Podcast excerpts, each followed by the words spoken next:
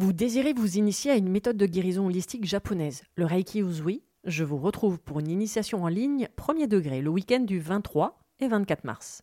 Découvrez les super pouvoirs que vous avez dans vos mains, comprenez comment fonctionne l'énergie du point de vue holistique, mais surtout, partez à la découverte de vous-même avec de nombreux exercices à portée de main pour apprendre à vous connaître et surtout prendre soin de vous. Réservez votre place sur mon site internet www.véroniquetoraisin.fr, le lien est dans le descriptif.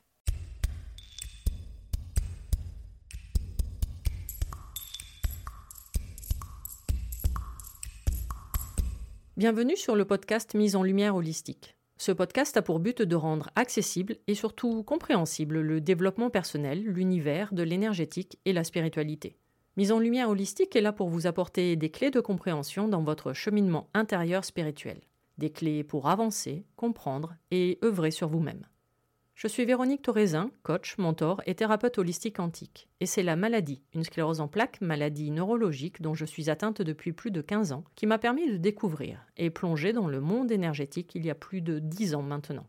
De par mes propres expériences, mes connaissances acquises, mes compréhensions qui sont devenues aujourd'hui mon expertise, je vous accompagne avec ce podcast pour un moment de partage, afin de vous permettre de transformer votre monde intérieur et votre vie pour retrouver votre pouvoir intérieur et votre souveraineté. Chaque semaine, seul ou avec des intervenants, j'aborderai de nombreux aspects de l'univers énergétique, tels le lâcher-prise, la confiance en soi, les différents plans de conscience, la médecine traditionnelle chinoise, ainsi que bien d'autres pratiques de la spiritualité. Et surtout, une notion chère à mon cœur, l'ancrage, la clé de votre être. Je vous souhaite la bienvenue pour ce moment d'écoute. Vous êtes un corps, une âme et un esprit.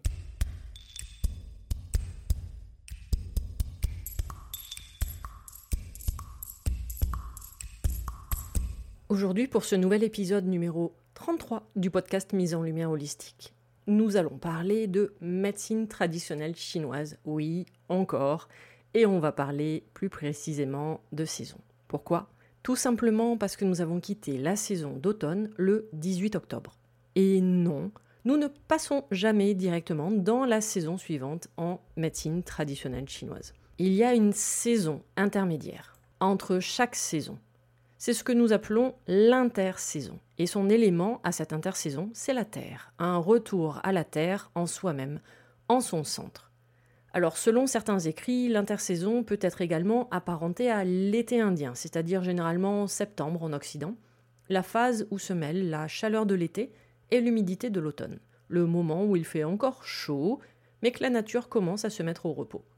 Donc deux écoles différentes, mais en même temps complémentaires pour l'intersaison de la Terre. Alors, je vous avais déjà fait un épisode sur l'intersaison, le numéro 7 plus précisément. Je vous laisse donc le découvrir ou le redécouvrir, car aujourd'hui mon but n'est pas de répéter et de faire un copier-coller, mais plutôt de le compléter. Bon, je vais quand même reprendre les bases pour ne pas vous perdre totalement. Donc déjà, il faut comprendre qu'en médecine traditionnelle chinoise, MTC, les saisons sont la clé de l'équilibre de notre organisme. Le but de cette médecine préventive est de nous maintenir en bonne santé en prenant en compte l'homme dans son environnement et ses différents cycles en mouvement. À savoir que le calendrier chinois se base sur les cycles lunaires, à la différence de notre calendrier grégorien occidental qui s'organise en fonction des cycles solaires. C'est pour cela qu'en Occident on parle de solstice et d'équinoxe. Et surtout, cela explique que les saisons sont en décalage. Donc la MTC est considérée comme une médecine préventive et le but de cette intersaison est de préparer le terrain énergétique de la future saison. Donc ici, dans ce cas, la future saison de l'hiver et plus précisément son organe afin de ne pas être attaqué par les maladies de saison. Donc chaque saison dure 72 jours et chacun de ces cycles est entrecoupé d'une intersaison de 18 jours, la fameuse intersaison de la Terre. Chacun de ces cinq cycles saisonniers correspond à un mouvement, un élément, une émotion, des parties du corps, des énergies différentes selon l'organe du moment. L'énergie de chaque saison, de chaque cycle est importante, car elle peut déséquilibrer et perturber l'être humain, entraînant des pathologies ou des maux, ou des modifications même sur les différents plans énergétiques, mental et émotionnels. Il faut ainsi s'adapter et se préparer selon l'élément, l'émotion, et surtout les organes entrailles pour chacune de ces saisons. L'intersaison, donc, c'est le moment de la terre, de la terre nourricière, de la terre mère. C'est la période où l'on revient en son centre, au cœur de soi-même pour s'enraciner et garder les pieds sur terre. C'est pour cela que l'évolution de cette saison, c'est la transformation. On se recentre, on se rééquilibre. C'est le pivot central de notre être, reliant les quatre autres éléments en son centre, la Terre, en notre centre. Donc quelques petits rappels.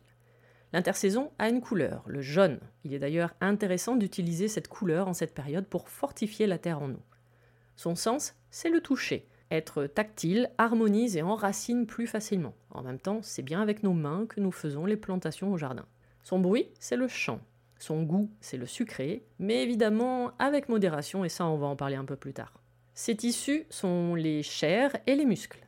Son émotion et la pensée, mais tout ceci, je vous le développe beaucoup plus en détail dans l'épisode 7, tout comme l'importance et surtout le fonctionnement de ces organes, qui sont la rate et le pancréas, puisque ces deux organes ne font qu'un en médecine traditionnelle chinoise, qui sont associés à un autre organe, l'estomac. Et là, on parle plutôt d'entrailles en chinois, car l'estomac est de nature yin, donc creux. Donc la rate, c'est l'organe, et l'entraille, c'est l'estomac. Quelles sont les différentes fonctions de la rate? Ben, La rate gouverne la bouche, c'est-à-dire que lorsque vous mâchez les aliments, vous aidez ainsi la rate en transformant la nourriture. Elle rend possible la mastication et le goût, c'est pour cela que la sécrétion et la salive, facilitant la digestion. La rate nourrit et humidifie la bouche grâce à la salive. La rate également transforme et transporte. Elle transforme les aliments et les boissons pour en extraire le chi, l'énergie, l'énergie des aliments, le chi nourricier, qui va devenir la base de toute l'énergie de votre corps. Elle va séparer ainsi, dans l'essence même de la nourriture, ce qui est utilisable de ce qui ne l'est pas. Autre fonction, elle contrôle le sang, mais contrôle dans deux sens distinctifs, c'est-à-dire que la rate maintient le sang dans les vaisseaux, empêchant ainsi les hémorragies, mais également c'est la rate qui va produire le sang grâce à la fabrication de l'énergie provenant des aliments. La rate également gouverne l'humidité. Elle humidifie les tissus, les organes, les muscles, grâce toujours à cette énergie, au chi nourricier, c'est-à-dire grâce à sa fonction de transformation des aliments. Elle gère l'humidité, elle la gouverne, mais elle déteste l'humidité car cela va perturber sa transformation et le transport des aliments. En fait, la rate, elle adore la sécheresse. Elle laisse l'humidité à son entraille associée, c'est-à-dire l'estomac. Et donc, tout est toujours question d'équilibre entre l'humidité et la sécheresse, ni trop, ni trop peu. Autre fonction de la rate, elle gouverne les muscles et les quatre membres. La rate transforme la nourriture et extrait des aliments l'énergie. Et ensuite, elle va transporter cette énergie partout dans le corps. La quantité suffisante d'énergie au niveau des muscles, des tendons, des fascias, des ligaments, de tous les tissus conjonctifs et évidemment de tous les organes. Alors, en MTC, chaque saison est donc associée à un organe qui lui-même est associé à une entraille, et l'entraille de la rate, c'est l'estomac. Et l'énergie de l'estomac est une énergie descendante, car son rôle est de maintenir les aliments vers le bas. Ça nous évite de vomir, par exemple. L'estomac, c'est le grand grenier. Son rôle, c'est de décomposer l'alimentation il est aidé par une abondance de liquide qui va faciliter le pourrissement des aliments. Ainsi, ensuite, il peut les descendre vers l'intestin grêle où les aliments vont poursuivre leur transformation entre pur et impur, entre solide et liquide. Je vous passe les détails. Autre rappel rapide, l'intersaison de la Terre possède une émotion, la pensée, ou la réflexion, ou même la rumination quand elle est en excès des soucis, une rumination, un excès de préoccupation, de l'inquiétude, un surmenage, surtout intellectuel, ressasser le passé altère l'énergie de la rate. C'est pour cela que notre mode de vie actuel occidental, en plus de notre alimentation, déséquilibre facilement l'énergie de la rate. L'intersaison de la Terre, enfin son organe, la rate, a également une âme. Yi, Y-I. Donc on vient de voir que la rate, c'est le siège de l'intellect responsable de notre capacité à réfléchir, à penser, raisonner, intellectualiser, mémoriser, à avoir des idées. Donc, Yi, l'âme de la rate, influence principalement notre pensée vers les études ou le travail intellectuel. Plus la rate est équilibrée, plus votre pensée sera claire avec une concentration facile et une humeur joyeuse. Plus l'énergie de la rate est faible, plus votre pensée est lente, concentration faible, et votre attention sera affectée les idées sont même obsédantes, voire maniaques, limite dépressives. La confiance en soi et avoir la foi en ce que nous faisons permet de rééquilibrer l'énergie de la rate. tous les déséquilibres des énergies de la rate et de l'estomac, comme les extrêmes fatigues, les distensions abdominales, des ballonnements, la toux grasse, des lourdeurs du corps, des rhumatismes, et j'en passe, je vous laisse les découvrir dans le précédent épisode numéro 7. Donc on a vu que la médecine traditionnelle chinoise est préventive pour maintenir et équilibrer les énergies de la rate et de l'estomac dans l'intersaison de la Terre. Mais en fait, équilibrer les organes de la saison, quelle que soit la saison en cours. Donc comment vivre, ou mieux vivre, l'intersaison de la Terre en revenant à l'essentiel, la base, exactement comme les différentes techniques de base de l'ancrage sur le plan énergétique du corps. Avec une reconnexion à la nature, à la Terre, marcher pieds nus, jardiner, toucher la Terre à main nue, puisque le toucher appartient à l'intersaison de la Terre. Alors, après ce bref récapitulatif de l'intersaison, qui est bien plus long dans l'épisode numéro 7, je voulais développer un peu plus l'aspect diététique dans celui-ci. La règle en diététique de l'intersaison est le ni chaud ni froid. On a vu que la rate adore la sécheresse et l'estomac l'humidité. Vous comprenez donc que le but va être de trouver le parfait équilibre entre les deux, car c'est quand même ces deux organes, la rate et l'estomac, qui vont produire toute l'énergie nécessaire pour votre corps grâce à votre alimentation. Ce sont les deux fournisseurs officiels. Ils produisent le carburant de votre véhicule terrestre votre corps. Donc faut les chouchouter, et pas forcément uniquement lors de l'intersaison. Au niveau boisson, l'Asie va privilégier le chaud, c'est-à-dire de boire un thé au cours du repas par exemple, même si ils sont vraiment pas fans de boire au cours du repas. Évidemment, on ne boit surtout pas froid, en général, hein, quelle que soit la saison en fait. Alors, juste en aparté, parce que je suis française, mais bon, je bois pas d'alcool, le vin en diététique chinoise est considéré de nature chaude et humide, donc parfait, j'ai envie de dire. Alors évidemment, pas besoin de rappeler qu'il faut boire avec modération, c'est juste que le petit verre de vin lors du repas peut être toléré, selon la MTC. Donc quand je vous dis ni chaud ni froid, cela ne fait pas forcément référence à la température de l'aliment, c'est-à-dire au frigo ou au four, mais tout simplement à la nature de l'alimentation. Car la diététique répertorie les aliments selon des catégories, des saveurs et des natures. Il existe donc des natures froides et des natures chaudes, des natures humides et des natures sèches. Exemple, tout ce qui est légumes et fruits crus, même cuits à la vapeur, toutes les protéines végétales ou encore quels que soient les laitages, fromages et yaourts sont de nature froide et même humide dans certains cas. Les légumes et fruits cuits, donc à la poêle ou au four, la viande, l'alcool, le café sont de nature chaude et même asséchante dans certains cas. C'est pour cela que le but est vraiment de varier son alimentation, car par exemple, les végétariens vont être plutôt de nature yin, donc froide, et les carnivores auront plus une nature yang, donc chaude, provoquant dans tous les cas des déséquilibres. La saveur à privilégier lors de l'intersaison est la saveur douce, légèrement sucrée. Et évidemment, l'excès de sucre va aussitôt léser votre rate. Donc cette saveur douce va ainsi tonifier et fortifier toute l'énergie dans votre corps, puisque n'oubliez pas, votre rate et votre estomac sont les fournisseurs officiels de votre énergie. La majorité des céréales et des légumineuses sont de saveur douce. Cette saveur a un effet réconfortant, celle que l'on va chercher en cas de stress, surtout émotionnel, un peu comme un doudou. Le doux apaise, calme, et peut même soulager les douleurs, comme le sucre de canne sur les règles douloureuses. Cette saveur peut avoir un double effet qui se coule, je m'explique. Si vous ne mangez pas assez d'aliments avec cette saveur douce légèrement sucrée, vos muscles, ligaments et toutes vos chairs sont mal nourris, puisque c'est la rate qui les nourrit, et donc cela va entraîner un amaigrissement. Et au contraire, si vous apportez trop de douceur sucrée, toutes vos chairs vont être trop nourries et provoquer du surpoids. Donc trop de sucre peut provoquer de simples sinusites, rhinites et évidemment des troubles du transit puisque c'est la rate et l'estomac qui gèrent tout. Et comment vous dire qu'aujourd'hui on vit quand même dans une société où le sucre se trouve absolument partout, même là où parfois on ne l'attend pas dans certains produits comme des plats préparés.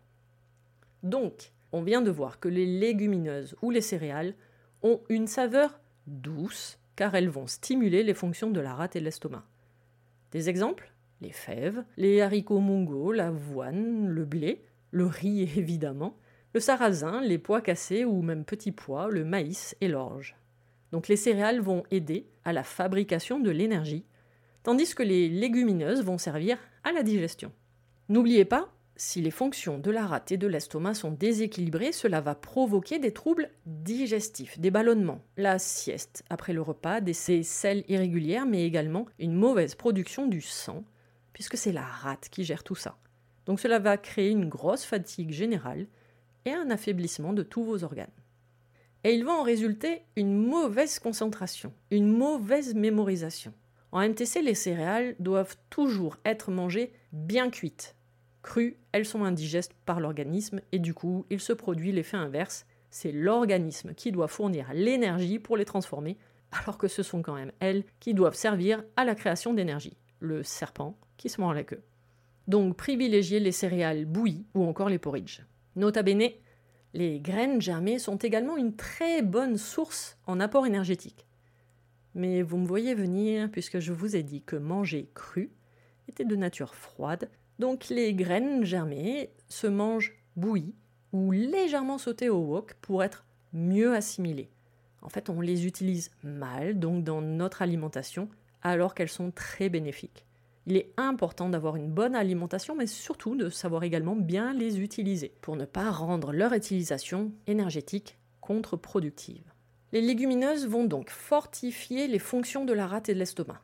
Elles sont très nutritives et vont avoir comme fonction d'éliminer les liquides en excès dans le corps, d'enlever les sensations de lourdeur comme les œdèmes. Les légumineuses ont en plus un taux glycémique bas et peuvent donc être préconisées en cas de surpoids ou même de diabète. Elles ont le pouvoir de rassasier et couper la sensation de faim, et surtout couper l'envie de manger sucré. Évidemment à manger cuit, voire trop cuit plutôt que pas assez. D'autres aliments à privilégier lors de chaque intersaison pour favoriser et équilibrer l'énergie de la rate et l'estomac. Alors, selon les périodes de l'année de l'intersaison, évidemment. Bah, en légumes, vous allez avoir L'asperge, l'aubergine, la carotte, le champignon, le chou, l'ail, le concombre, les épinards, l'oignon, la patate douce, pomme de terre, potiron, radis, pousses de soja, entre autres. En viande ou poisson, vous allez avoir les crevettes, les huîtres, le poulpe, le bœuf, le canard, le cheval, le lapin, le porc, le poulet, l'œuf et tout ce qui est foie, rognon et tripes. Niveau fruits, nous allons avoir les abricots, les châtaignes, les grenades, kakis, melons, noix de coco, orange, pêche, pastèque, poires, pommes, raisins, coins, dattes, fraises.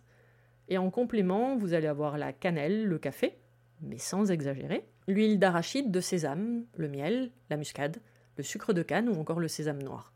Ce ne sont évidemment que quelques exemples.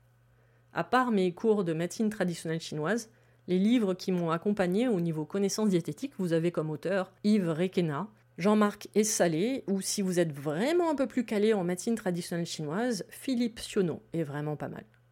D'ailleurs, si vous me le demandez, pourquoi pas un jour faire un épisode de podcast spécial diététique chinoise à part entière et ne plus vous en parler uniquement lors de chaque saison dans ce podcast? Même si vous avez vu que l'alimentation va effectivement de pair avec la saison en cours. Au niveau ancrage, l'alimentation est votre carburant principal de votre corps incarné. Donc vos aliments, sont l'énergie matérielle la plus importante de votre premier plan énergétique, c'est-à-dire votre corps matériel. Et d'ailleurs, j'en avais un peu parlé lors de l'épisode sur les allergies. En cas de problématique avec l'alimentation, quelle qu'elle soit, il y a un dérèglement au niveau de votre ancrage, c'est-à-dire une mauvaise adaptation à la Terre.